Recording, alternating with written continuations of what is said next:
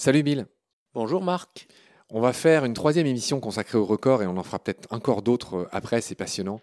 J'ai envie de commencer aujourd'hui par l'être le plus bruyant de l'océan. Est-ce que tu as une vague idée de ce que ça peut être? Une crevette? Incollable le mec. Euh, en effet, c'est la pistol shrimp, donc c'est la crevette pistolet. Et je renvoie tous ceux que ça intéresse au bel épisode qu'on avait déjà fait avec toi sur les skis, qui utilisent un procédé similaire pour créer ce qu'on appelle une bulle de cavitation. C'est un truc extraordinaire, c'est une implosion qui assomme les proies et le bruit que ça fait atteint 218 décibels. Alors il me semble qu'à bataille, j'aimerais que les scientifiques nous le disent, avec le cachalot, qui à un mètre peut aussi tuer un homme avec le son qu'il produit, son fameux melon. Mais il semblerait que la plus bruyante soit ce tout petit être par rapport à un cachalot qu'est la pistol shrimp, qui donc avec sa bulle de cavitation qui euh, euh, provient d'un claquement de ses pinces ou de ses pinces transformées en massue, arrive à ces effarants 218 décibels, qui est la, le bruit produit par un jet au décollage. C'est très impressionnant. Donc ces pistol shrimp appartiennent à la famille des alphéidés. Et corrige-moi si je dis une bêtise, on en a déjà parlé aussi dans un autre épisode, en l'occurrence celui où on, on parlait des gobies. Ces alvéités peuvent vivre, me semble-t-il, avec un gobie ou c'est pas cette famille-là? Oui, c'est bien des crevettes pistolets qui peuvent vivre en coopération et même en symbiose ou en tout cas en mutualisme avec un gobie qui est leur colocataire dans des petits terriers. Très bien, je vais te laisser enchaîner sur un autre record dans le monde des poissons. Oui, alors le plus bruyant dans le monde des poissons, euh, c'est beaucoup moins bruyant que la pistole shrimp, mais ça fait quand même 120 décibels. C'est l'acupa du golfe du Mexique, un poisson de la famille des maigres. Alors les maigres, c'est des, des cyanidés, c'est des poissons qui sont très euh, sonores, très bruyants. Ils utilisent leur vessie natatoire pour produire des sons, notamment au moment de la reproduction. En France, on peut en entendre aussi dans le golfe de Gascogne. il y a même euh, quelques pêcheurs traditionnels qui les cherchent encore à l'oreille en écoutant euh, sur, fond le la fond, voilà, sur le fond de la barque pour trouver les maigres. Euh, technique traditionnelle qui s'oppose un peu à, à la technique industrielle, hélas, qui consiste à les, à les massacrer avec une scène tournante au moment de la reproduction, qui est un gros problème en ce moment dans le golfe de Gascogne. Pardonne-moi, c'est quoi une scène Donc c'est tournante un filet qui encercle le banc entier en fait. Il y a des massacres de maigres pendant le frais au niveau du golfe de Gascogne et on essaye d'interdire les, les filets dans ces zones de reproduction, mais pour l'instant c'est pas encore le cas. J'ai une autre question, Bill, pardonne-moi de t'interrompre, c'est que tu as dit qu'il faisait beaucoup de bruit. Tu as parlé de vessie natatoire, mais comment C'est en utilisant ça comme un tam Comme un tambour, voilà, comme un tambour, comme quand on a suffisamment bu et mangé et qu'on peut tapoter euh, sur sa peau du ventre qui est bien tendue, et ben ils font la même chose, euh, mais sur la vessie natatoire, donc en plus c'est rempli d'air, ça résonne bien. Le maigre fait du bruit, le corbe aussi en Méditerranée, pour ceux qui plongent en Méditerranée, on peut l'entendre grogner près de ces grottes, c'est un poisson de la famille du maigre, mais donc cet akupa du golfe du Mexique, lui, il fait tellement de bruit que ça rend même sourd les cétacés des environs. Et de l'autre côté, côté Floride, on a aussi des sortes de maigres, qui d'ailleurs s'appellent les tambours en anglais, et euh, qui euh, sont des poissons qui ont carrément posé des problèmes immobiliers pour les maisons sur pilotis euh, dans les environs, parce que ça rendait certaines maisons inhabitables pendant toute une partie de l'année. Incroyable. Tu as parlé du corbe. Là, je renvoie aux épisodes de Baleine sous gravillon avec Laurent Balesta. On a beaucoup parlé du mérou. Et comme le mérou, le corbe est enfin protégé par un moratoire pour que les populations se reconstituent, ce qui fonctionne. Mais euh, il y a toujours les chasseurs sous-marins qui sont très impatients de pouvoir rechasser ces animaux.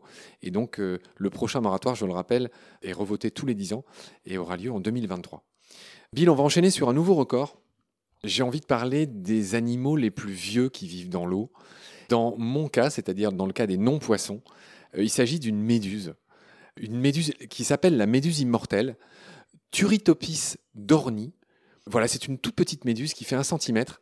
Elle a été nommée ainsi par un zoologue ou en l'honneur d'un zoologue allemand, Anton Dorn.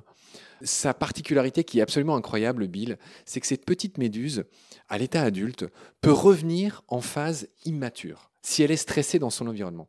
Alors, ce qu'il faut dire, c'est que dans le cas des méduses, tu sais que tout commence par ce qu'on appelle une planule qui se pose sur le fond et qui produit ce qu'on appelle un polype. Et ensuite, ce polype devient méduse. C'est le cycle de développement des méduses qu'on racontera une autre fois avec toi. Il est long, il est passionnant.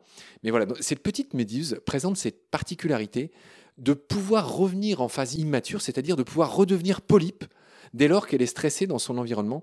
Et c'est ainsi qu'elle est virtuellement immortelle. Alors bien sûr, elle n'est pas immortelle, elle est mangée dans son état naturel, etc. Mais elle peut vivre euh, quasiment euh, des milliers d'années. Alors je te laisse enchaîner sur euh, l'immortalité ou ce qui s'en approche dans le monde des poissons. On a des poissons qui peuvent aussi revenir à un stade immature comme ça, typiquement l'anguille. L'anguille finit son cycle de vie par repartir en mer après avoir grossi en eau douce pour aller se reproduire. Si on empêche une anguille de repartir en mer et donc de se transformer en anguille argentée capable de se reproduire, elle reste bloquée au stade d'anguille jaune, qui est techniquement une anguille immature qui vit en eau douce. Et les anguilles qui restent comme ça bloquées peuvent euh, vivre indéfiniment. En tout cas, on n'a pas encore d'expérience qui nous dise combien de temps elles peuvent vivre au maximum. Il y en a une qui est restée coincée dans un puits comme ça pendant 150 ans, mais elle est morte par accident au bout de 155 ans. Hein. Une autre qu'on a mise il y a 120 ans, elle y est toujours. Et euh, une autre qui est dans un aquarium euh, en Norvège aussi depuis 80 ans et qui y est toujours.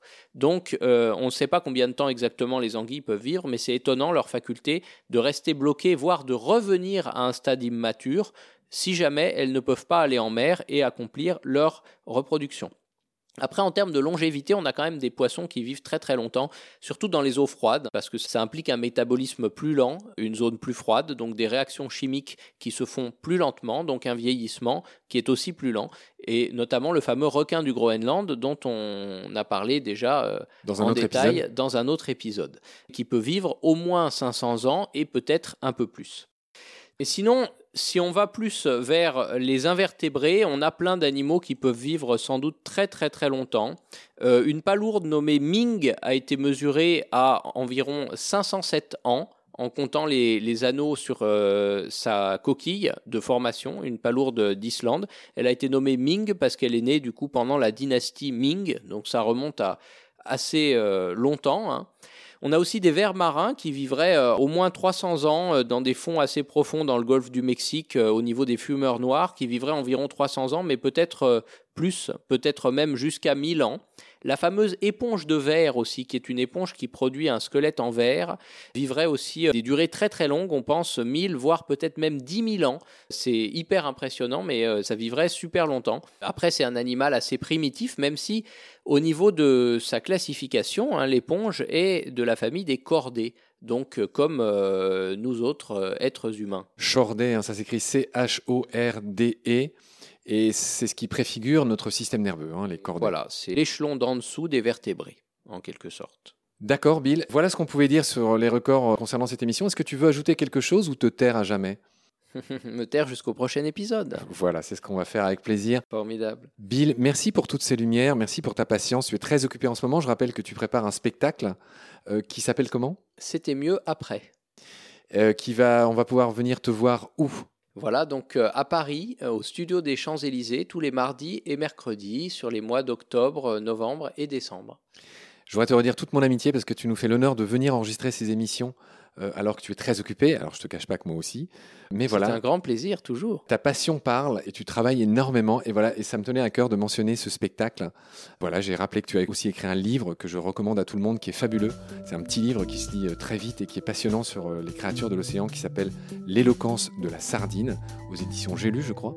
Voilà, il est aux éditions Fayard en grand format et aux éditions J'ai lu en édition poche. Pour finir ta promo, Bill, tu écris bientôt un nouveau livre? Et oui, mais c'est encore un secret, Ah. mais on en parlera. Je serai un des premiers à qui tu le diras. Bien sûr. Merci pour tout ça, Bill. Je te retrouve avec beaucoup de plaisir très vite. Prends soin de toi. Salut. À bientôt.